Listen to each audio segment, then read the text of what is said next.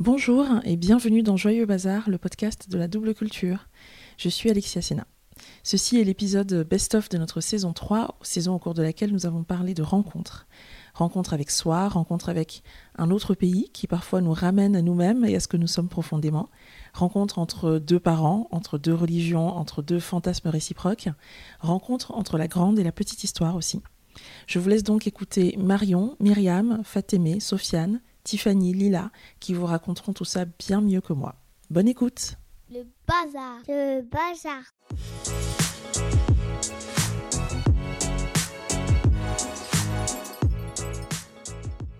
On m'a jamais rejeté, et d'ailleurs on m'a toujours euh, considéré comme juive, mais par exemple dans ma famille on parle tout le temps de qui, est juif, qui est pas juif. Et en fait je trouve ça normal qu'une communauté qui se sent extrêmement, enfin voilà, victime d'une oppression multimillénaire, soit dans une forme de repli et de protection. C'est vraiment de la survie, et, j'encourage d'ailleurs les membres, tous les membres d'une communauté à construire des solidarités communautaires. Mais par contre, pour quelqu'un comme moi qui euh, a une double ascendance, disons, bah euh, moi j'avais l'impression que du coup j'avais la moitié de moi qui était euh, moins bien.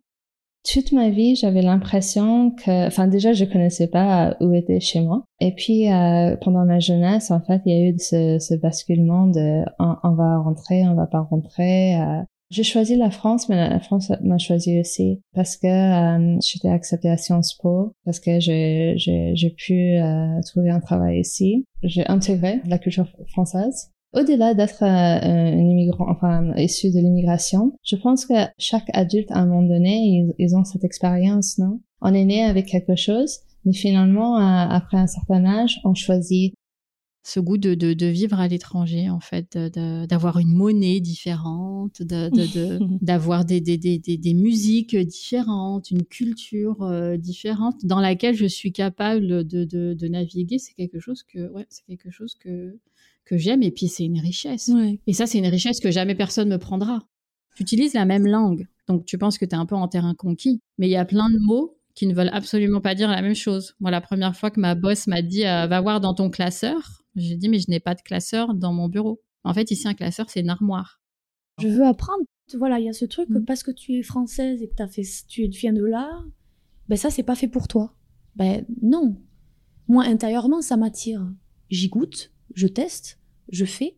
Et peut-être que j'irai pas aussi loin que toi, tu l'as fait parce que mmh. c'est de ta culture, mais j'ai le droit en fait de juste y goûter mmh. un petit peu ou de le de, de l'appréhender. Quand j'étais aux États-Unis, euh, avant le 11 septembre, euh, personne connaissait l'Afghanistan. Tout le monde pensait en Californie que j'étais mexicaine. voilà. Et tout d'un coup, en fait, il y a eu le 11 septembre. Et après, l'Afghanistan est revenu sur la scène. Et il y avait des images euh, sur la, sur la télévision qui étaient complètement mélangées, en fait. Et ils montraient les musulmans partout dans le monde et euh, tout le monde pensait euh, que c'était des Afghans. Euh. Enfin, c'était, c'était pas clair. Il n'y avait pas une histoire euh, pour expliquer aux citoyens, en fait, ce que c'est l'Afghanistan quel était le rôle des États-Unis euh, en Afghanistan avant le 11 septembre, le rôle qu'ils ont joué euh, même dans la création des talibans. Donc ça, en fait, les gens ne connaissaient pas. L'histoire juive en Tunisie, elle est très ancienne. Probablement que les Juifs étaient, sont arrivés parmi les premiers en Tunisie. Donc, euh, donc c'est vrai qu'on est totalement légitime à être là-bas. Mais euh, le pays s'est vidé de ses Juifs en très peu de temps. Donc il y a une forme d'insécurité. Et le pays s'est vidé de ses Juifs dans des conditions un peu euh, compliquées. Il y a eu des départs dans la peur. Il y a eu ouais. quelques émeutes, etc. Donc je pense que cette peur, elle est partie dans les valises. Je suis parti en Australie. Au début, on faisait waouh, French is amazing, blablabla. Bla, bla. Et puis des fois, on m'a dit fucking French. Au lieu de me vexer, ça m'a waouh, wow, on me prend pour un Français. J'ai plus l'habitude, je suis à Montréal et on, m'accueille vraiment avec l'accent français. Après, tu rentres, tu vois Emmanuel Macron, liberté, égalité, fraternité. Je suis pas plus chauvine que ça, mais des fois, ça fait du bien aussi. Et puis c'est euh, le pays où, où, où, ma famille est en fait. J'aimerais euh, y retourner, mais dans mes vieux jours en fait. Moi, dans la rue, on m'appelle Macron parfois. C'est hyper violent. C'est hyper, hyper, violent. violent. Alors des fois, on m'appelle Brigitte. Bon, du coup, je suis le couple. Euh... Voilà, je suis le couple présidentiel français. Voilà ce que je suis. Il y a un antisémitisme musulman qui remonte voilà, à la Ligue arabe. Voilà, il y, a une géopolitique mondiale dont on ne fait pas l'économie. Bien sûr, ça existe et on le sait très bien que euh, tous les meurtres. Euh, de juifs des dernières années ont été faits au nom de l'islamisme. Alors l'islamisme n'est pas l'islam. Enfin voilà, c'est toujours très complexe et je trouve que personne prend le temps de tout décortiquer. Mais qu'en attendant, en ne parlant que de ça, on ne parle pas de cet antisémitisme franco-français qui est celui euh, dont a souffert ma famille, parce que j'ai toute ma famille française en fait du côté de mon père. Euh, si je m'appelle Levin, c'est quand même à cause de cet antisémitisme-là, puisque c'était des Lévis qui ont changé de nom et qui ont fait la démarche. Alors, qui je suis devenu? Ben, Sofiane, 36 ans, avec un petit peu plus de cheveux blancs, une personne, on va dire, presque comblée. Non, j'ai presque plus de, j'ai plus d'objectifs entre guillemets personnels à résoudre. Je les ai tous résolus. En revanche, le premier choc euh, culturel est arrivé quand je me suis frottée bah, un peu aux rencontres avec, euh, avec ces messieurs. Et alors là, ça a été le choc parce que, parce que, en tout cas, encore une fois, de mon expérience à moi, les relations, euh, les dates, comme on appelle ça ici, hein, elles sont complètement différentes de ce que, en tout cas, encore une fois, moi, j'avais expérimenté en France. Pour moi, il n'y avait pas le côté séduction on tombe très vite dans le bah je te plais, tu me plais, euh, bon bah allez, on finit la soirée chez moi et, euh, voilà et euh, bon déjà ça c'est pas forcément la façon de fonctionner. Et c'est surtout en fait que moi on m'a expliqué quand je suis arrivée ici que tu peux dater une personne comme dans les 5 6 premiers mois, vous vous voyez, mais vous êtes comme pas ensemble une sorte de tabou euh, de retourner là-bas parce que le départ s'était fait dans la douleur, on avait tout laissé derrière soi et on, voulait recommencer en France et on voulait pas y retourner. On y reviendra sûrement. Donc je pense que inconsciemment, moi, je respectais euh, ce silence-là et ce tabou-là. Et en fait, c'est mon petit frère, euh, qui a 9 ans moins que moi, qui m'a beaucoup poussé. Parce que moi, j'étais allée en Tunisie. Et notamment, d'ailleurs, une fois avec ma grand-mère avant son décès. Mais bizarrement, elle m'avait pas emmenée sur les traces de là où elle habitait. En gros, euh, imaginez qu'il y avait des non-dits, des mystères, exactement. Et puis là, il y a pas longtemps, bah, vous imaginez après tout ça, j'en parle avec mon père. Mon père m'a dit, bah non, moi j'ai quitté j'ai quitté l'Algérie. J'ai pas, si j'en si j'en parle pas, c'est que j'avais pas envie d'en parler. Il y a rien à cacher, et c'est vrai. Ben, je pense que je, en fait, je pense que je suis devenue quelqu'un qui ne sait pas, tu vois, qui accepte de pas savoir. En fait, c'est un peu ça, je pense. Euh, je suis devenue euh, une euh, jeune femme de 38 ans qui se sent riche de toutes les expériences que j'ai vécues, que ce soit en Australie ou ici. En fait, en allant à l'extérieur, en allant voilà, en cherchant le contact avec l'étranger, je cherchais juste en fait mon intériorité. Qui je suis devenue?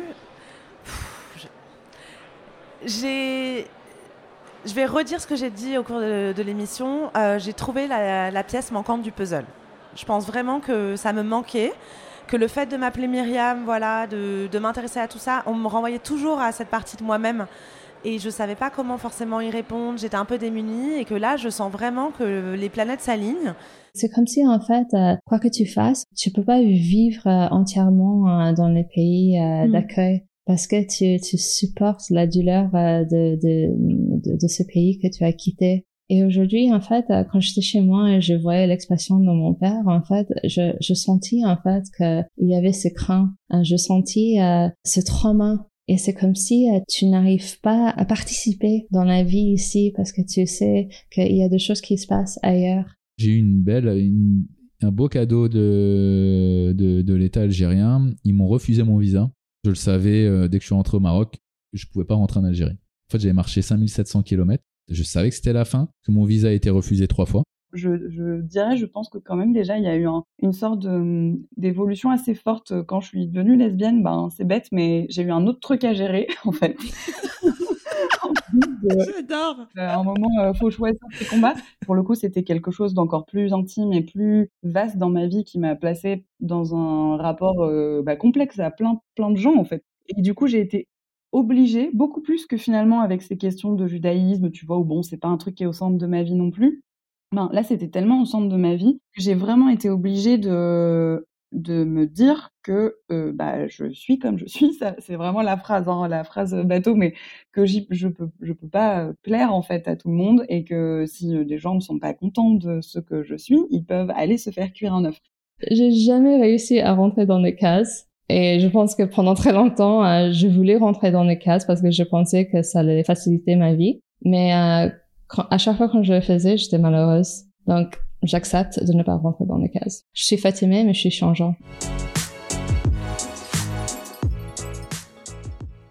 Quitter, euh, s'exiler, immigrer, enfin émigrer plutôt, euh, bah, c'est l'histoire de, tous les gens que tu interviews sur ton podcast, beaucoup. C'est euh, c'est une grande blessure, c'est une grande déchirure. Donc certes, évidemment que c'est pas du tout le même traumatisme que un massacre collectif, les chambres à gaz, etc. Mais c'est quand même traumatisant à titre individuel.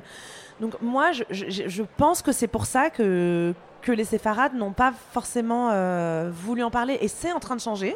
Ça, c'est bien. Prendre la moto la nuit, j'ai fait aussi, même si des fois j'ai la frousse, mais je le montre pas. Et ce qui fait que du coup, je me suis retrouvée à vivre des choses quand même euh, au plus proche du pays. Mais vraiment, parfois, effectivement, au borderline de. Même des Camerounais me disent, mais même nous, on fait pas ça, Lila. ça a été très difficile parce que dans ma volonté d'être intégrée et de ne pas être prise comme une blanche, je me suis retrouvée dans des situations où j'avais tellement envie ben, d'être. Euh, d'être dans leur move, mmh. d'être avec eux, que je me suis retrouvée parfois à accepter des situations, à vivre des choses.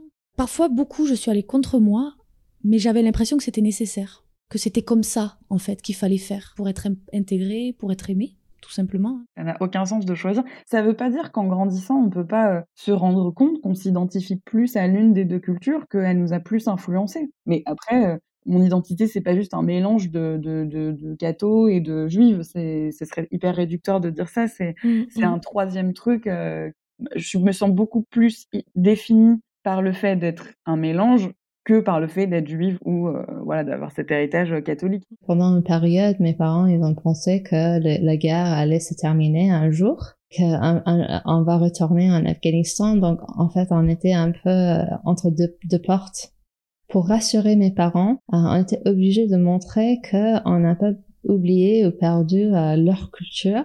Mais en même temps, en fait, on était obligé d'apprendre une autre culture où on n'avait pas deux parents qui pouvaient nous guider et justement, moi qui suis trois quarts ashkénaze, où j'avais aussi cette idée reçue que les ashkénazes sont hyper dépressifs et les séfarades hyper joyeux, mais pas du tout. Je pense qu'au contraire, ils le cachent bien. Ils se resservent de couscous pour combler certaines sangs. mais c'est vrai. Hein. Je veux pas, je veux pas salir leur amour. Je pense que s'ils entendaient ça, ils seraient tristes que je dise ça. Mais c'est qu'en fait, bah, comme je disais, mon père, il y avait ma mère, elle incarnait quelque chose, je pense, de bah, d'un peu exotique, euh, d'un peu, euh, je pense qu'il y avait peut-être une forme de fétichisation, de, de, de, qu'il y a, y a un côté où, euh, voilà, les, une femme juive, ça, ça, ça, incarne quelque chose, ça représente quelque chose au-delà de ce que ma mère est en tant qu'individu. Et pour ma mère, je pense qu'il y avait un aspect de, un peu de, quelque chose de rassurant en fait dans le fait d'être avec, euh, que de savoir déjà que elle-même et ses enfants vont porter un nom qui font que si jamais tout part en cacahuète de nouveau, comme il y a quelques décennies, bah on est protégé. J'ai appris à préparer certains plats pour découvrir un petit peu leur état d'esprit et comment ils, vivent leurs choses. Et en fait, on, on m'a jamais réellement demandé qui je suis, mmh. d'où je viens, qui sont mes parents, par exemple. Est-ce que j'ai euh, une sœur, un frère? Il y a des choses que je peux plus supporter au Cameroun. Mmh. Et en même temps, euh, je sais très bien que je vais passer deux, deux, semaines en France et je vais dire ah mon Dieu que ça me manque le Cameroun. Et c'est insupportable. C'est insupportable d'être attiré par quelque chose qui en même temps nous peut autant nous mettre dans des émotions euh, toujours à l'extrême. Ça veut peut-être dire que euh, la frontière en soi, c'est pas gênant, à condition qu'elle soit pas imperméable, qu'on puisse à la fois entrer et aussi sortir temporairement ou définitivement. Et alors, alors, je pose la question est-ce que c'est encore une frontière? Hmm. Le principe d'une frontière, c'est quand même de, de, contenir les choses et de les. Euh, et c'est pour ça que. Et, mais ça revient. Enfin, c'est exactement ce que tu dis. Évidemment, si on peut, on peut tout le temps la traverser, ça va très bien. Et, et c'est là que je trouve qu'à force de la traverser, tu finis par avoir le sentiment de l'habiter en fait. Que finalement, ta maison, c'est la frontière.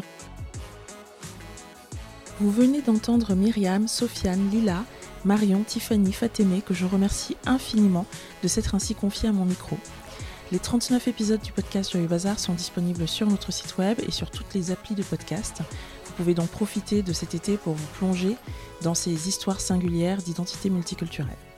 Et si vous vous demandez comment tout ça a commencé, pourquoi Joyeux Bazar euh, aujourd'hui crée des espaces de parole dans vos oreilles, mais aussi à travers des articles, newsletters, en entreprise, en dehors, eh bien je vous conseille l'épisode 1, c'est celui où je raconte ma propre histoire, c'est donc celui où j'explique tout. On se retrouve en septembre avec une surprise, je ne vous en dis pas plus, je vous souhaite un très bel été.